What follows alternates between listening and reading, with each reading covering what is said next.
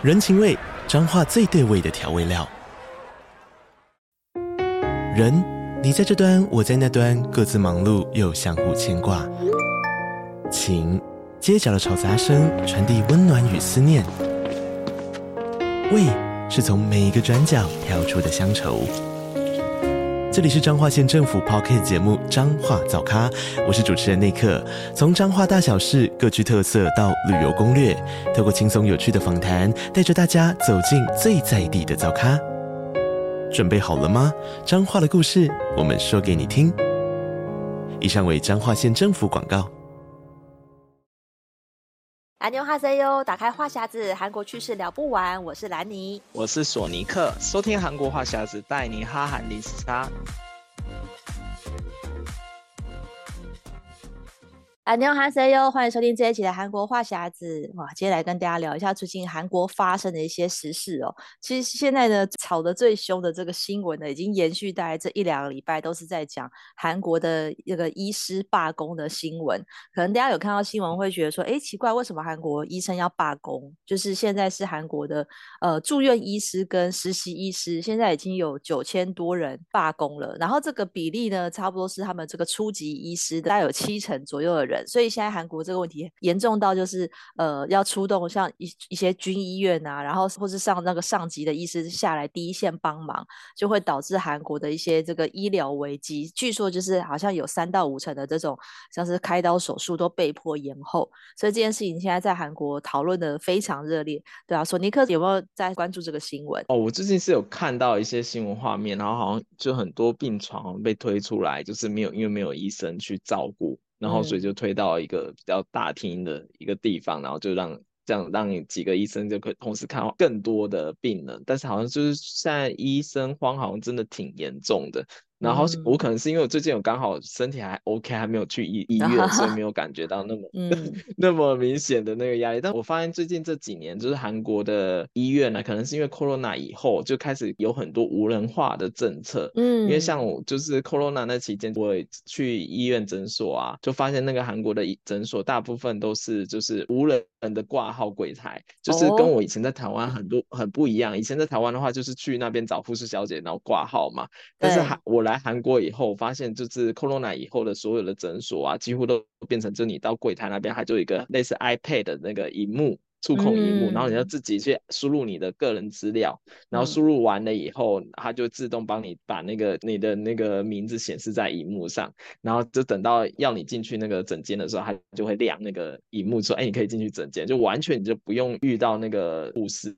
你也不用跟那个。前面柜台小姐跟他讲说啊，我我来看什么病什么病，因为它里面的系统已经做得很完善，就是你上面可以写，就是它有很多症状让你选，或者是你可以留言说，哎，你哪觉得哪里不舒服这样子，然后点完了进去以后，医生就直接调那个电子资资料进去，就就是我觉得还蛮方便的，就是你也不用跟那个前面护士小姐讲什么，估计可能是因为 Corona 以后，就是他们比较避免能跟人接触。的关系，然后但是我觉得这样的措施有个好处，就是也可以减少很多那种医护人员的一些就是行政上的一个作业的时间，嗯嗯，就他们可以不用，因为我那时候去的时候，我看到前台其实有护士小姐，然后我就问她说，哎，怎么挂号？她就直接比那个 那个机器叫我自己去弄这样子，嗯，就她也不会想要理我们，那个护前面护士小姐就可以自己做自己的事，所以我那时候去诊所的时候，我记得很明显，就是 Corona 的期间，可能小的诊所可能就一个医生。然后两个护士就可以解决所有事情，这样子，嗯、他就不用安排很多人力再去做这件事情。但是台湾好像就不太一样，台湾现在好好像还是都是手写的，对不对？就是就是，如果你去那种坊间的诊所啦，就是那种耳鼻喉科啊，或是牙医，然后或什么附健科，那我自己遇到的是，你看到那种看起来很现代，然后装潢很漂亮的医院，然后你进去之后出诊，他还是要你手写填资料，就是你的姓名啊、出生年月日，然后。一些就是很基本的资料，一定要你用手填。然后我收到好奇说，那我填进去之后，你会再就是另外输入到电脑吗？结果我发现他每次我在回诊的时候，嗯、他还是要从那一叠纸当中找到我的病历，所以我就觉得很好奇，就是奇怪了，为什么现在不是都数位化了吗？为什么很多诊所还是就是用要聘请柜台人员要帮忙？就是记录一这些病患的这种出诊资料都要手写，对，所以我就觉得这、嗯、你会觉得这边相较落后，可能到医院去比较简单一点。医院现在就是大型医院都可以线上挂号嘛。然后你就是线上填说，哎、嗯，你是出诊还是复诊？那当然到医院，我觉得只要插那个健保卡就报到完成这件事情，我觉得是蛮便利的。只是说大医院跟一般民间的诊所就有一些差别，这样对啊。然后像这次韩国的事件，他们其实主要的这个为什么会医生要罢工？哦，或是要辞职抗议，他其实主要是因为在韩国政府，他们二月初宣布说，二零二五年的大学医学院招生名额要大幅增加，就是从现在大概三千多人要增加到五千多人，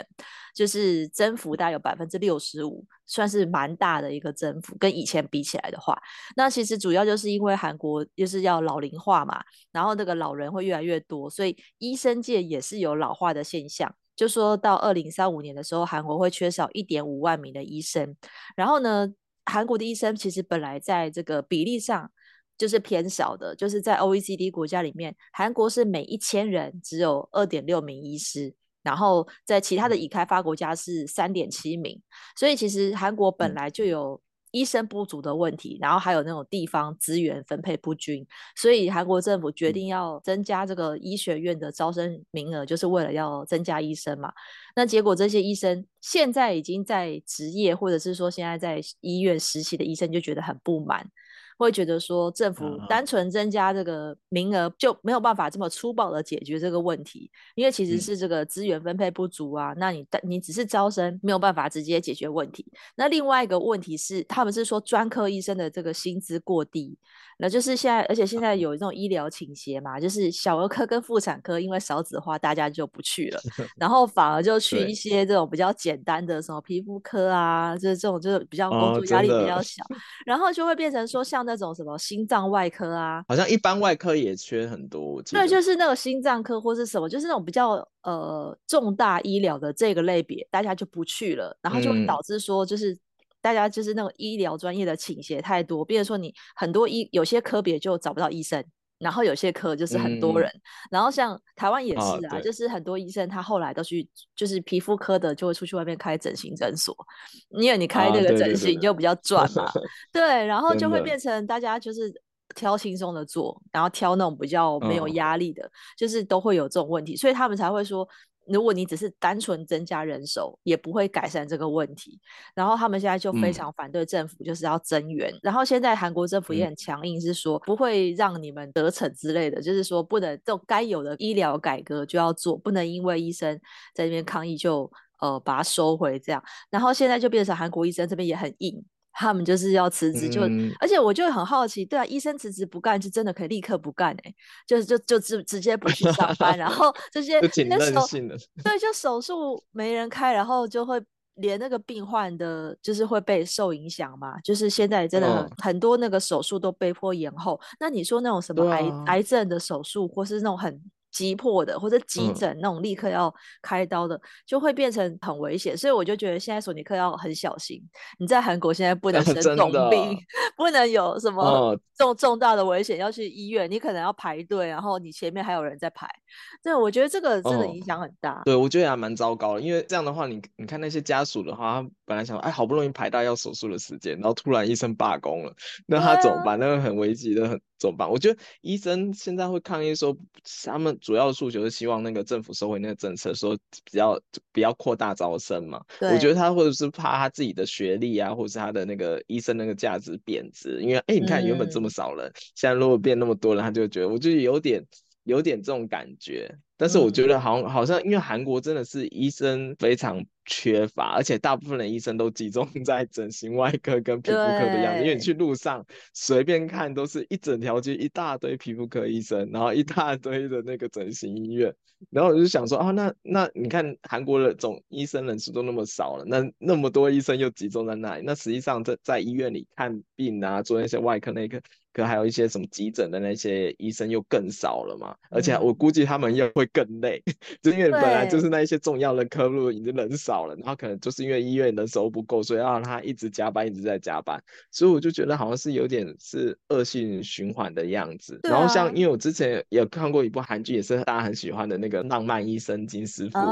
然后里面就有讲到说，就是有某几个科就是人手不足，然后像是外科跟急诊都好像是很缺人手，因为他们的风险比较大，嗯、而且有的时候他如果弄不好，可能会被家属告，嗯、就是说哎怀疑是你那个医疗失误之类，所以很多医生的那些学生，他们就是在选科系的时候，他们就会避开那几个风险大的，因为你看我那么累那么辛苦，然后最后。我可能还弄不好，我可能要被告之类的，啊、所以很就人的人就会就是我我觉得是一个恶性循环，然后等等到最后真的需急需要这些医生的人手的时候，我就完全不够，然后就觉得、嗯、哇，这真的是韩剧，真的是现在照慢慢反映到现实上，我就真的就是有这个状况，然后现在有点感同身受的样子。啊、但是我觉得好像医医疗人手缺少，是不是全球应该都会有这个状况吧？他因为我之前是台湾的护理人员，也有一阵子罢工的经历，一阵罢工的那个事件。台湾的就是这个医疗人员，他们之前也是抗议说，他们就是薪资待遇太低了嘛，就是他们的工时的确是很长，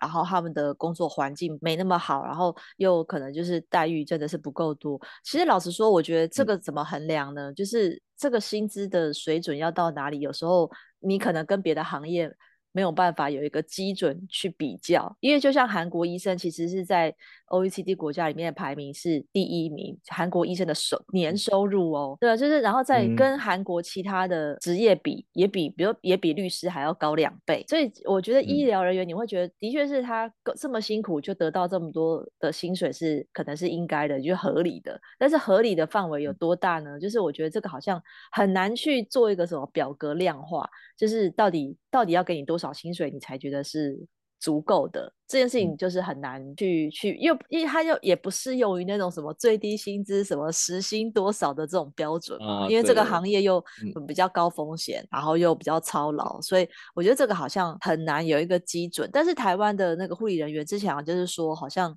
没有办法罢工，不知道是因为可能是因为他们没有工会还是什么的原因，所以好像是想要，他们是常常会有这个就是要哦上街示威，有举办这样子的活动。嗯、可是你说要像韩国这次这么大规模的辞职不干，我觉得这件事情在台湾比较难发生。而且我觉得韩国这个事情，我也觉得，我其实，在看新闻的时候，我一直觉得很疑惑，因为之前我们也聊过嘛，就是小学生有那个小学一大班，从小学就准备要考一大。嗯的这种这种补习班，我想说，那你这么多人，很多父母都希望小孩去念医科去考，那你好不容易考上之后，结果你现在就立刻辞职抗议，我就觉得这样不是很矛盾吗？就你好不容易考上了，然后你现在因为也要抗议政府，你就辞职，诶、嗯，那就，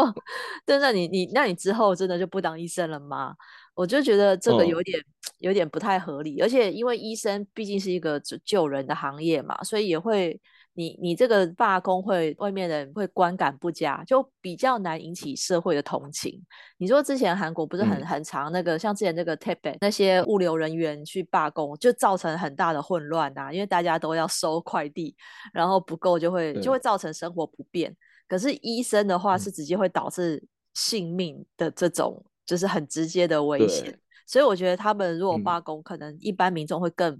不谅解，嗯、可能会觉得说你都赚那么多了，然后你还在那边抱怨，然后什么什么的，嗯、就是我觉得社会比较不会去同情，就是高社经地位的人去喊罢工。对，所以现在韩国政府也很强硬，就是不妥协。嗯、我觉得这件事情好像还会再延续一阵子。嗯，因为我觉得现在医生会罢工，我觉得他们。也估计是抓准说现在医疗能力缺口，就是就他等到那个政府同意他们诉求的话，他要回去还是会回去，因为缺口就那么多，所以他就算临时不干，到之后还是有机会可以再回去。我估计他有可能是想说，哎、欸，我因为这个关系，所以他就哎、欸、说不干就不干，你能不能怎么样之类的。有时候我现在也很担心，就是后面不知道他们会不会跟政府达成什么样的协商。我也希望赶快就是把这个就是医疗的那个状态恢复，要不然真的这这期。间只要有有什么事故或那些都很很困难，因为没有医生去救治这样。然后说到韩国的医疗体系，我突然想到，就是韩国人就是通常都会保一个保险，叫做那个实支实付的医疗保险，就是跟台湾完全不一样。哎、哦，就是韩国跟台湾一样有也有那种健保的制度。对，但是通常韩国人他他还会再另外去找那个就是外面的那个保险保一个叫做实支实付的医疗保险，嗯、就是扣除就是你去看看完就扣除那个国家医疗给付的部分，你不是要自己负担的那个金额嘛？对。但是如果你有你有另外去保那个保险，就是你自己负担的那个金额大概百分之八十左右是那个由外面那个商业保险会出，嗯，就是。这个跟台湾很很不一样，台湾通常就是，哎，我保完健保就结束，就是他不会额比较少会额外再去多保一个那个实支实付的保险，但是韩国的话，几乎大部分的韩国人都会还会再去保一个实支实付的一个外面的那个医疗保险。有啦，台台湾人的话是会，台湾人其实普遍有另外的保险啦，就是医疗险不是什么意外险，嗯、那个是包在一起的。嗯。对，所以然后之前、oh. 之前是有人在讨论说，因为那个实支实付这个部分好像不不不给保了，所以就有人在趁、啊、台湾不给保了吗？就是好像说现在不、oh. 不卖这种这种保险，新的保险不卖实支实付，所以我那时候有看到朋友就是赶在那之前要要去保这个险。Ah. 对，我之前这大概是在去年底的时候有一个这个新闻啦，但是我知道普遍台湾人应该都就是有另外的保险是。全部包在一起的，就是医疗啊、意外啊，啊或是什么癌症险，还有什么？对对对、呃，对，就是那种其他那些保险，就是有点像是一个 package，就是一个你要买一个整套，啊、就是不会只是买其中的一项这种。呃，因为因为我以前在台湾的时候，我就记得我只有保那种重大伤病或跟癌症险这种比较大的那种医疗、啊、医疗险，但是那种一般平常那种感冒的，我可能就健保。健保支付完以后，哦，感冒的话就不会去申请理赔啊，因为就是健保。哎，但我之前在在韩国人连感冒也要实支实付去报，可以啊，可以啊，对啊，也会实支实付去报，就是你只要我花到钱，然后因为他们还药费也是算在里面，然后我就觉得，因为我之前好像有得流感还是什么的，然后我也有也有也有去报，然后还有之前那个测那个有没有得 corona 的那个，我有去报，就因为你有保那个实支实付以后，你就会想要哦，你就是只要有任何看病，只要对对对，只要是看病对都可以。所以我觉得这还蛮特殊的，oh. 就是你，所以韩韩国如果你去医院看病，他就问你，会有的前台的人就会问你说你要不要那保险资料，嗯、或者是你主动跟他要说我要保险资料，他就会打给你，就是哎、欸，所以所以你就给他这个去提款，就是所以很很多人就是因为保了这个，因为那个也也不贵。就保了那个以后，你就你去看病就更没有负担，因为基基本上就没有什么支付额。对对对，哦、那这那这的确是一个差别，因为我们如果只是看感冒，就是拿那个健保给付，嗯、就直接可能就是付那个那个叫什么，就是挂号费，付一百块还是一百五吧，我们就是付这个部分，嗯、就是不会另外再去申请什么理赔这种，因为金额也不高嘛。啊、通常是住院，通常有到住院的时候，你才需要去申请保险，是比如说你一张病床。啊、呃，一天是一千块还是多少？就看你保的那个的程度吧。而那个额度多少，可以去、嗯、你看你要住健保房，还是你就是住两人房？但是你可以去申请补贴这样子。就是我觉得台湾人是比较用在需要住院的情况，或是开刀、啊、这种，你才会去申请保险额外的。韩国是一般门诊就会，一般门诊挂号。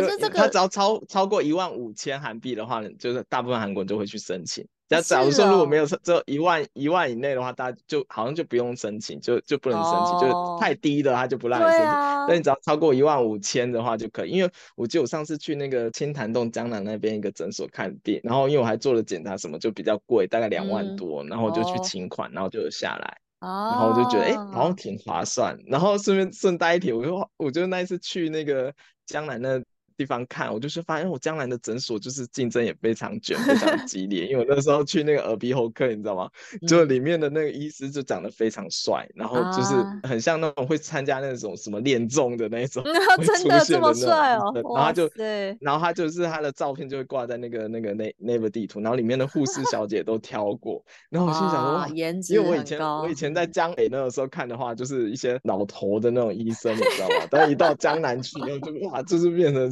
就帅哥模特医生，然后还有配那种很漂亮的护士，然后我心想，哇，真的是江南江北的一个差异这样子。哦，现在真的是应该对，因为我以前是住在江南区，所以我也都是就近看诊嘛。我也记得我以前在那边看那种耳鼻喉科，嗯、其实我就随便挑一家近的，就地铁站附近，嗯，然后也觉得，哎，这装潢也是蛮不错，是比较比较都很高级。对，就是进去是感觉是用那种木头装潢啊，然后整个感觉就是非常的舒适。对，然后它的他那时候其实我也只是看一个，我那时候也只是感冒而已，但是是就是很不舒服才才去看诊。然后医生我就跟他简单英文沟通，因为这些这些症状我实在太难用韩语来解释了，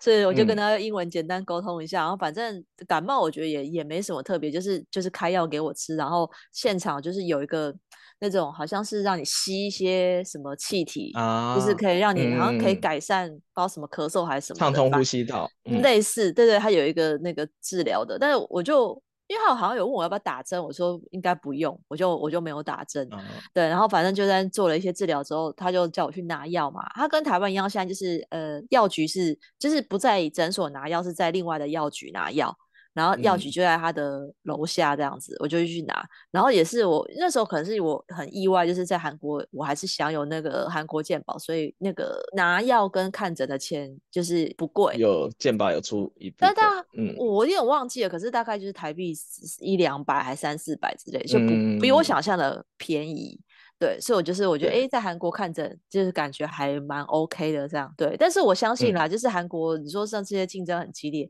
但是假设啦，今天这些。辞职的这些住院呃住院医生，或是还是实习医生而已，他们能不能就是在大医院辞职之后，能不能另外自己去开诊所？这个我就不太确定，因为我就想象说，哎，实习医生应该还没结束吧，嗯、就是 还还没有完成他的这个修业，应该还不能去开业之类的。对，所以这个这个目前就看，嗯、我感觉这件事情还会再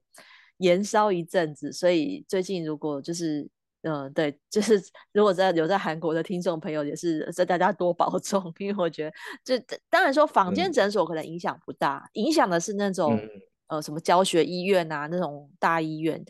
里面的这种，就是什么开刀或是急诊，嗯、这个会比较有影响。但是我觉得长期下来也会不太好，就是因为我觉得关乎每个人的。生活，所以我觉得韩国人现在应该会很、嗯、对，就是要很很小心这样。对，就是现在韩国的这个医生之乱，跟大家讨论到这边。嗯，然后另外一个话题呢，其实跟台湾最近的很有关系，就是台湾这因为在台湾这个礼拜 最红的新闻就是虎妈跟那个睡不饱的两兄妹的这个新闻事件，可能有些人也有追踪到这个新闻，嗯、就是在讲台湾有一对小国小小兄妹呢，因为有一个虎妈在帮他们。排行程，每天要从五点五十到晚上十一点半上课啊，练钢琴啊，学英文啊，嗯、然后就很多人觉得说，哎，这个小朋友是不是没睡饱，然后压力很大？然后呢，其实看看韩国，嗯、韩国人的压力其实也不小。就像我们之前跟大家聊韩国的那个大自动补习班，不是大家都补到晚上九点十点吗？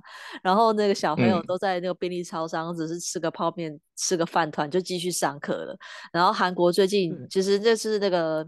有一个有个调查，就是说 OECD 国家生活满意度，呃，在三十七、三十八个国家里面，韩国排第三十五。我这是吊车尾的。嗯对，其实韩国人的那个生活压力，嗯，嗯，也是不小。对，而且我，我其实我看了一下那个台湾那个虎妈的那个行程表，然后再看一下之前韩国新闻报道的那些那些学生的那个行程表，其实我觉得，哎，好像也还好，就是 因为韩国的感觉好像更密，就是他们会排得更紧，嗯、然后光是补习班，他们可能就是要要一直上很久，然后到晚上，因为我们记得之前就聊过，他们韩国有些人是上完补习班以后还要再去读书室，然后一直读到接近 study cafe。那种对对对，然后就是其实很累，然后我就心里想说，哦，那其实韩国已经也经历过这这个，我觉得韩国的学生压力更大，因为我觉得，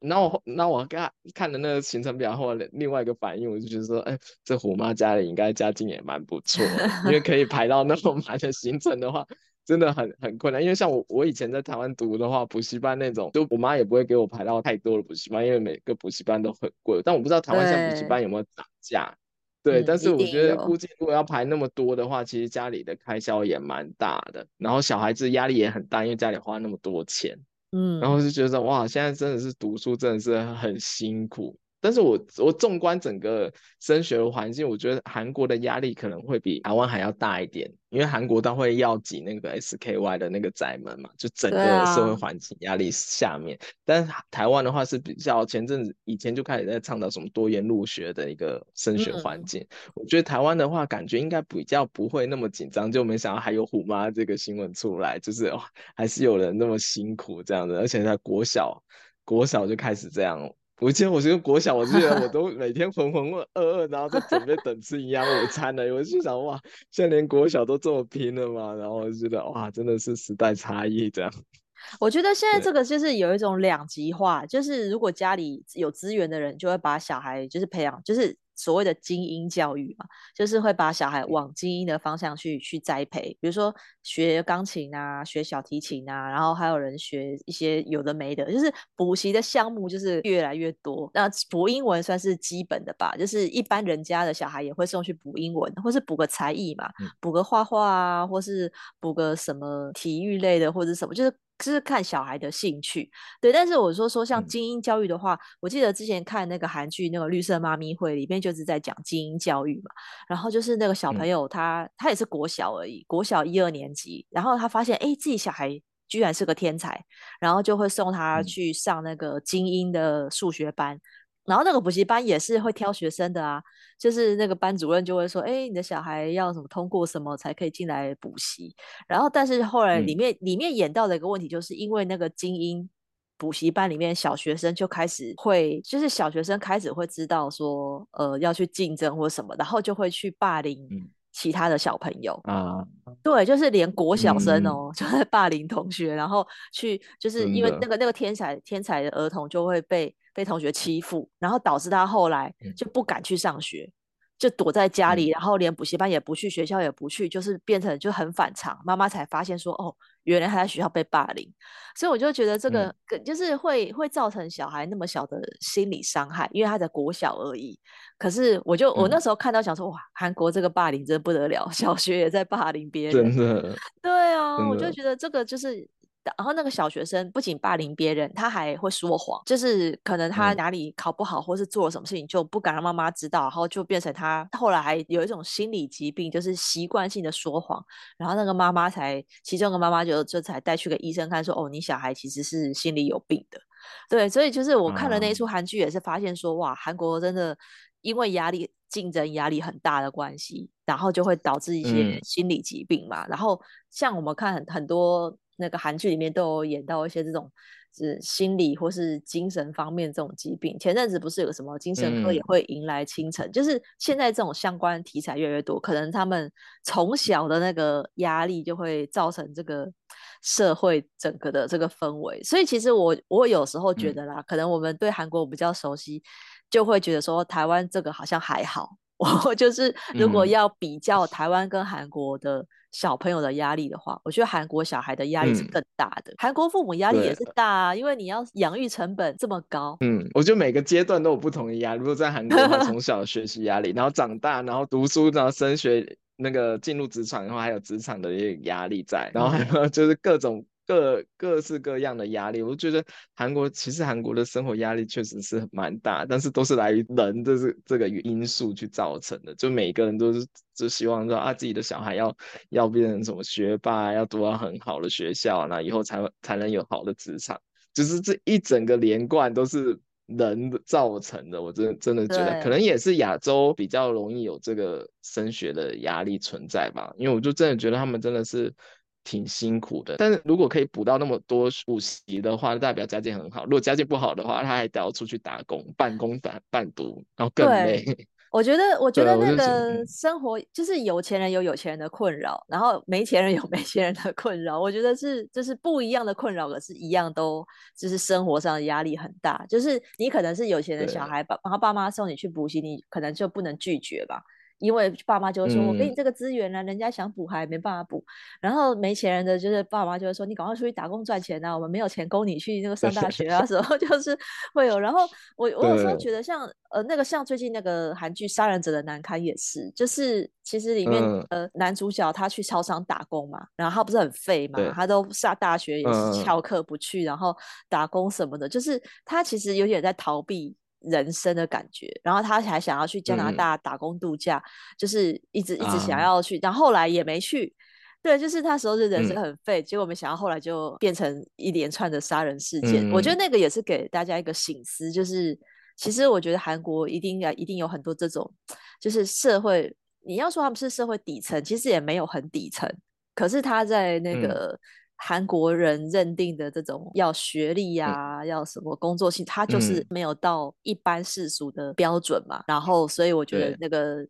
就是其实还有蛮多这种生活比较困难的人，对，所以我就觉得说，其实最近这个新闻就让大家有一个反思，就是你看大家会觉得说，哇，医生这么高收入，你也在那边罢工抗议，然后那个。没钱的人也是在那边 罢工抗议，对，我觉得就是这个这个都可以显示出来。我觉得韩国整体就是是一个很怎么讲比较功利的一个社会啦。我觉得那个竞争压力就是比较大。但我觉得韩国人还蛮会去争取自己的权益，因为一直都是有抗议的事件在出来。对，我觉得每每隔一阵子都会有不同的团体在抗议，然后到现在我已经有点习惯了，我说啊，今天又是谁要抗议，谁要罢工了这样子，然后大家都很就是。自动，因为常常有时候就说啊，假如说今天这铁道工工人抗议，那可能就是铁铁路那种火车、高铁会比较有延迟，大家都已经很习惯了。对。然后地铁哪条线抗议，然后可能哪条线的班线就变少了，就大家也都习惯了。我就觉得哦，就我来韩国这几年，我已经习惯了各种的抗议跟罢工。对对。然后就有时候哎，特别晚收到啊，那个哪一间特